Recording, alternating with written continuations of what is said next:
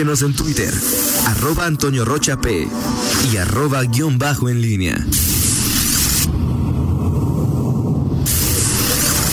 La pólvora en línea. 8 de la mañana con 46 minutos, Miguel Ángel Zacarías Nicasio.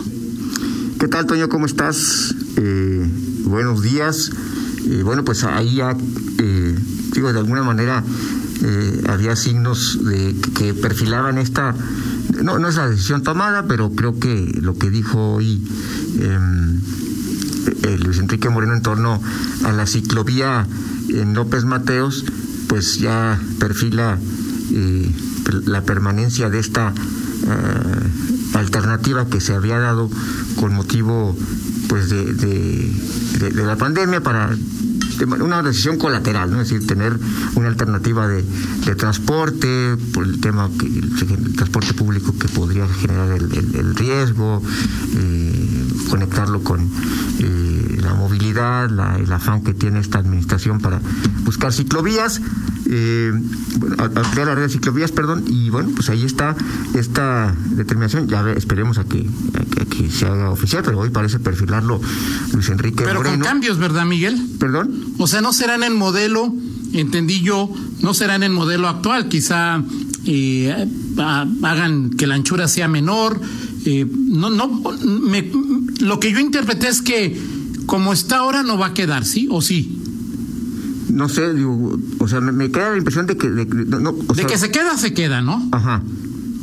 Ah, Pero sí, dijo ahora, que habría algunas es- modificaciones. Sí, claro, con modificaciones. Ahora, este, si tú, por ejemplo, la, la- la vas a hacer más estrecha, este, estoy de acuerdo, o sea, a- además, las ciclovías normalmente son más estrechas que, que un carril de, de- de- de- que ocupa un vehículo. Eh, ahora, quítale, po- pon- déjala a la mitad o a la que tú el- la proporción que tú quieras. O al final, pues eh, solamente quedarán formalmente habilitados dos carriles para vehículos, o es decir, eh, la fracción que quede, si, no se ocupa todo el otro carril de- del vehículo, pues no podrá ser ocupada por otro vehículo automotor. Entonces, bueno, habrá que ver cómo se da. Por supuesto que esto eh, pues generará reacciones eh, diversas y, y- y con más encono eh, de, de parte de... Más, ¿Perdón?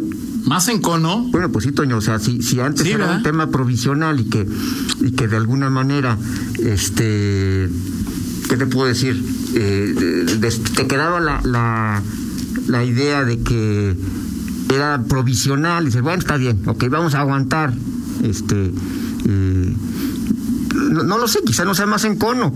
Eh, yo digo que, que el hecho de que sea ya, pues, que pueda quedar ya de manera permanente, pues es la, primera sensación para eh, los eh, automovilistas eh, y, que, que, que- creen, que están convencidos de que eso significa crear un caos mayor, pues no, no, no, no se los vas a creer. Es muy difícil que convenzas a quienes de, de entrada eh, no, no, no lo están de estas alternativas de la movilidad.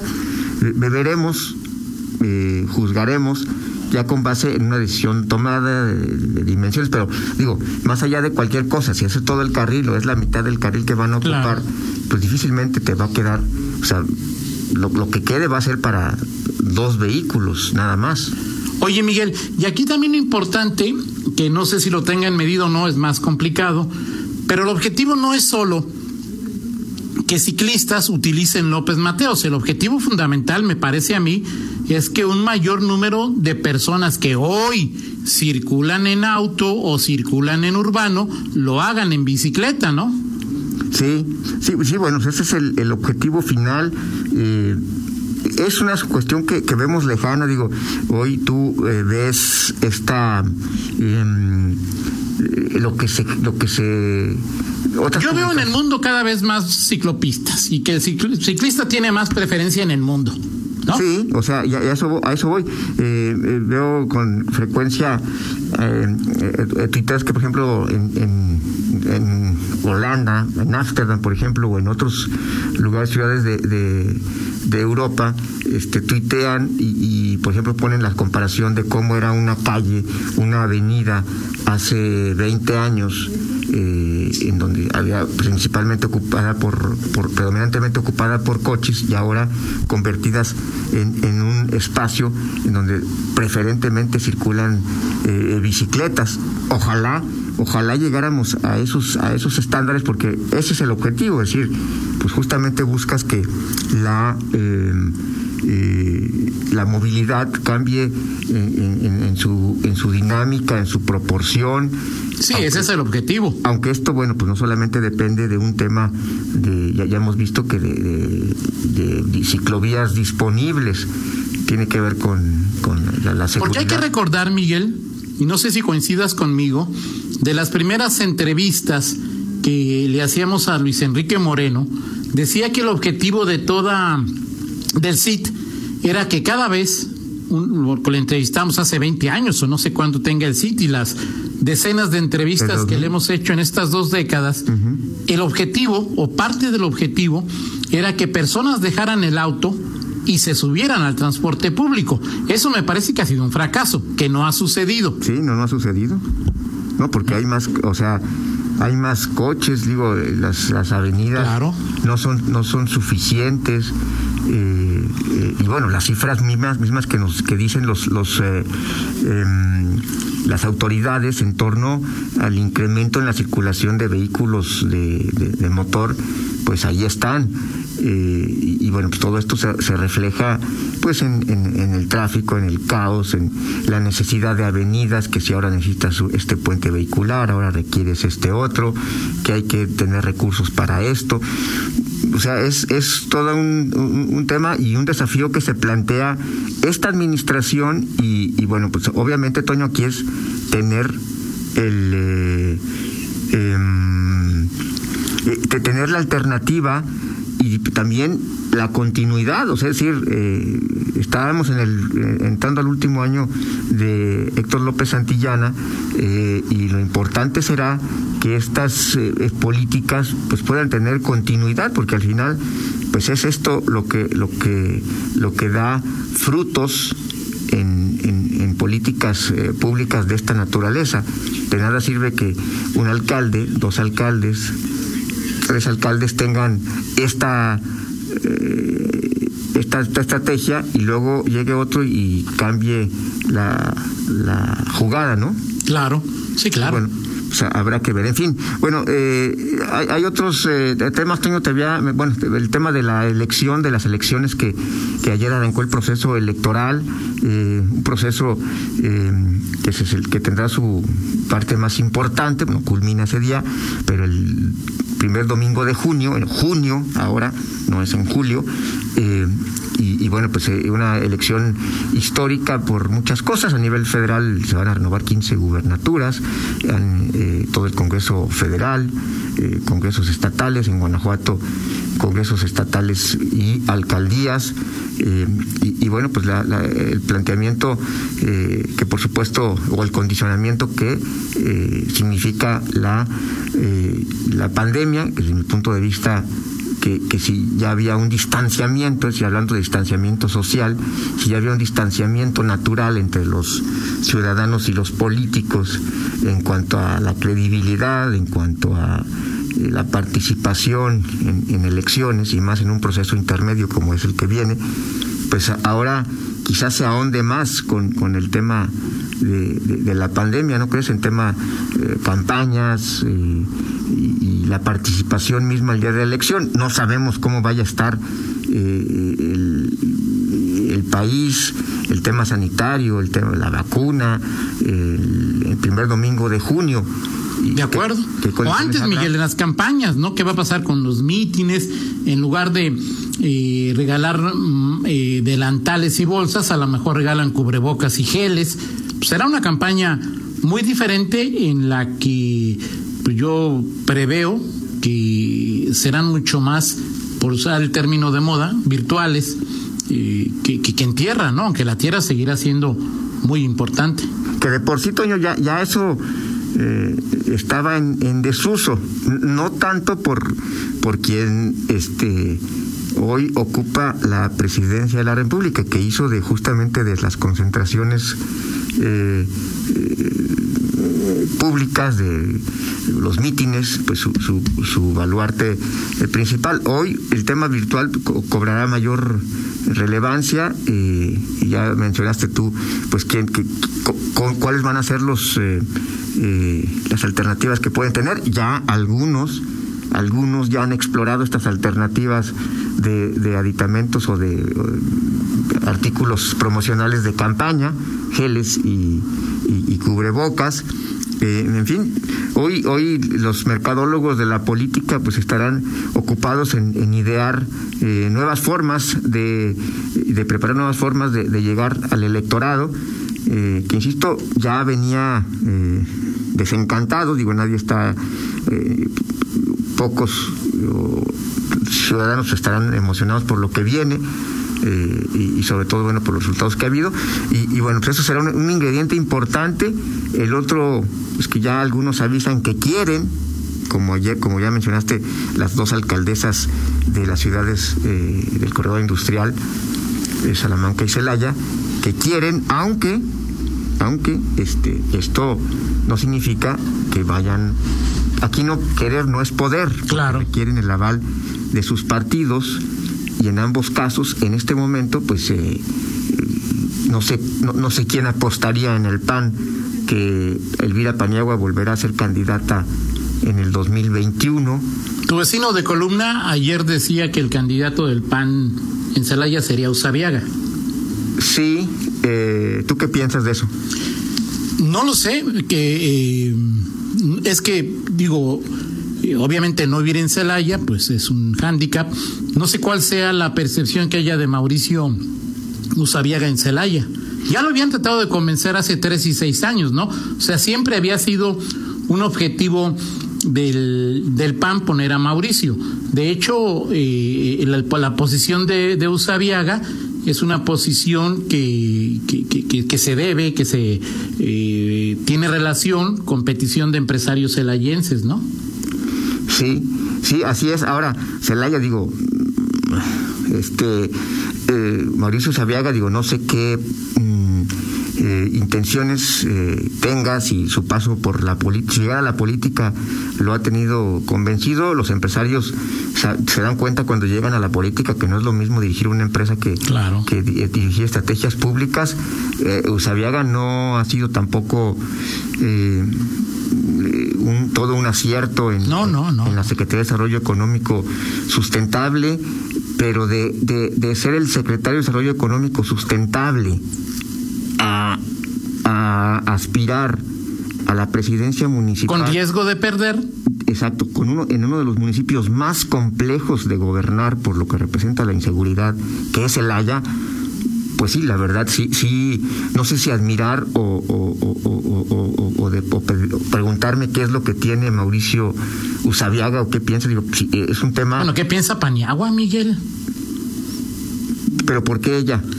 Porque o sea, como le ha ido, la bronca que tiene y decir quiero seguirle. Sí, claro, por supuesto. O sea, sobre todo Elvira Paniagua, que pues literalmente se ha, eh, eh, escondido en varios momentos en que la situación ha sido apremiante en Celaya, que Celaya ha sido el, referente eh, cercano eh, más fuerte de, del impacto de lo que era el cártel, bueno, de lo que es el cártel Santa Rosa de Lima. Y, bueno, pues no le ha ido muy bien a Elvira Paniagua.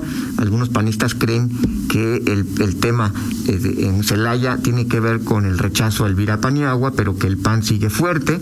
No sabemos si esto sea correcto hasta ahora se ha demostrado porque Celaya pues no no ha podido ser gobernado por por partidos. Te recordarás en el 2012 era una de las eh, de las ciudades destinadas a, a, a, también a, la derrota con Rubilaura.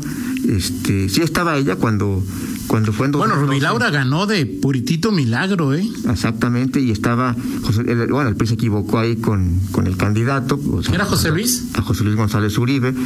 Eh, y bueno, el tema de Salamanca no es tampoco cosa menor para Morena. Este, No, Beatriz está Hernández- entre las peores calificadas, ¿no? Por quienes miden alcaldes. Beatriz Hernández, además, ni siquiera es apoyada por todo su partido. O sea, tiene en Ernesto Prieto, el diputado, a uno de sus principales ¿De detractores. dónde es Prieto? ¿Perdón? ¿De dónde es?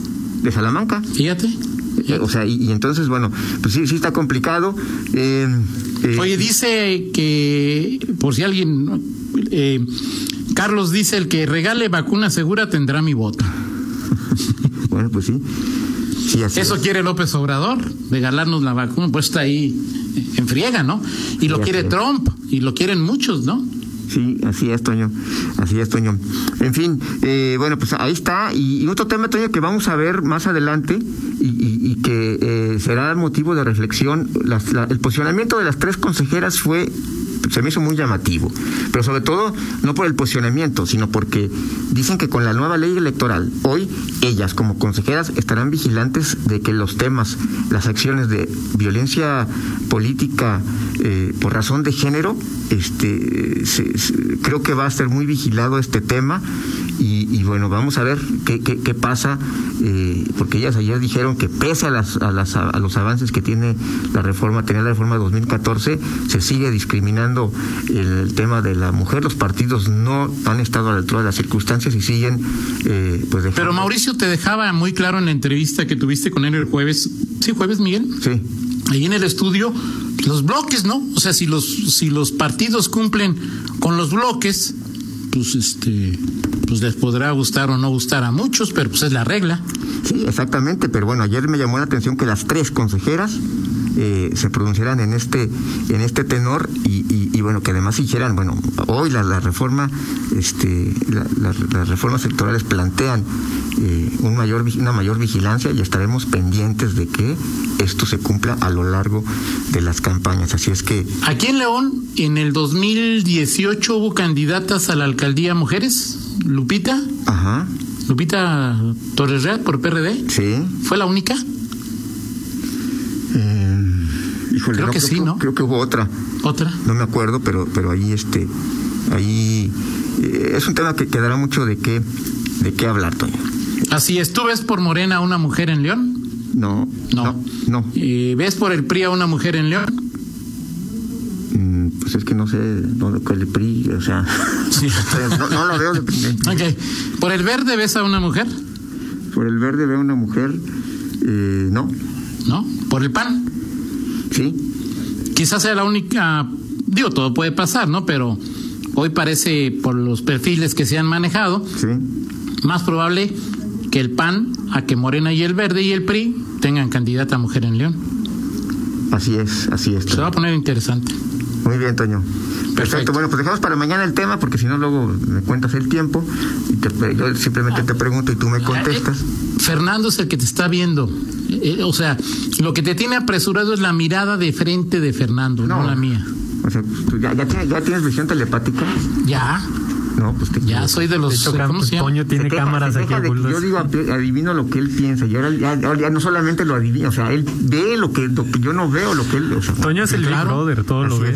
Claro, y no, y no adivino tu pensamiento, estoy viendo a Fernando. Ah, O sea, no adivinando, viendo la, imaginando la mirada de Ah, Fernando. ah, imaginando. ya me habías Ya- asustado, Toño. Ya te llevaste un minuto de Fernando. Miguel. Ok, Toño, y todo esto fue para que no no no, no, no querías hablar de este por qué eh, Diego Sinue eh, no quiere no quería abandonar la cosa. ¿Sabes cuántos reportes tengo de personas que se han mostrado preocupadas por si Guanajuato se quedaba o no se quedaba en la CONAGO?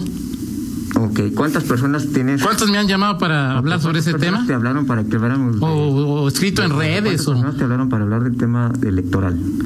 en, en el te- en el tema de electoral ahorita, Sí. uno, dos, Es Este, que bueno, de es que la lo que pasa es que bicicleta. para ti tu universo, o sea, como todo, cinco. o sea, Y, de, y del en tema de WhatsApp, CONAGO, una. Tus contactos en WhatsApp son los que dicen, ¿es, es importante no es importante? Y eso es para ti el universo. Es, el, te parece a Rodolfo Núñez. Pero bueno, vámonos. Vámonos, Roger. Bueno, pues hoy, eh, bueno, no, hoy ayer se cumplió, cumplió 77 años. Eh, Roger Waters, Toño Rocha, 77 años, eh, uno de los Y sigue. genios, y sigue dando lata ahí, sigue, este, eh, ¿cómo se llama? Criticando al capitalismo desde su, Desde sus mañaneras. desde su socialismo. Ayer Ah, como, perdón. como el del PT ayer, queremos instaurar el socialismo en, en, en Guanajuato. En fin. Bueno, pues así Felicidades están a las Roger. Waters, 77 años de edad. Perfecto. Oye, también ayer veía que ayer se conmemoraron muchos años de la primera transmisión a blanco y negro en una televisión en México. Fíjate, ya cuarenta y tantos, no, no sé qué año fue ahí. Eh, en 1946, creo que fue la primera vez de la primera transmisión en México, blanco y negro. 7 de septiembre de 1900, ahorita te digo, de 1946. O sea, Roger Juárez tiene más años que la primera transmisión televisiva en México. Hasta tú te entiendes. Hasta yo que Miguel. Tú tienes más que, ¿Que Roger Waters? no que la transmisión. Ah, ok. Bueno, pues Un por minuto eso, de tiempo por, agregado, por eso nunca te la- salen las cuentas, Miguel, porque nomás no le atinas a nada. Gracias, Miguel. Gracias, Miguel. Gracias, Tuyo. Miguel. Gracias. Adelante. Gracias. Pausa y regresamos con Fernando Velázquez. Contáctanos en línea promomedios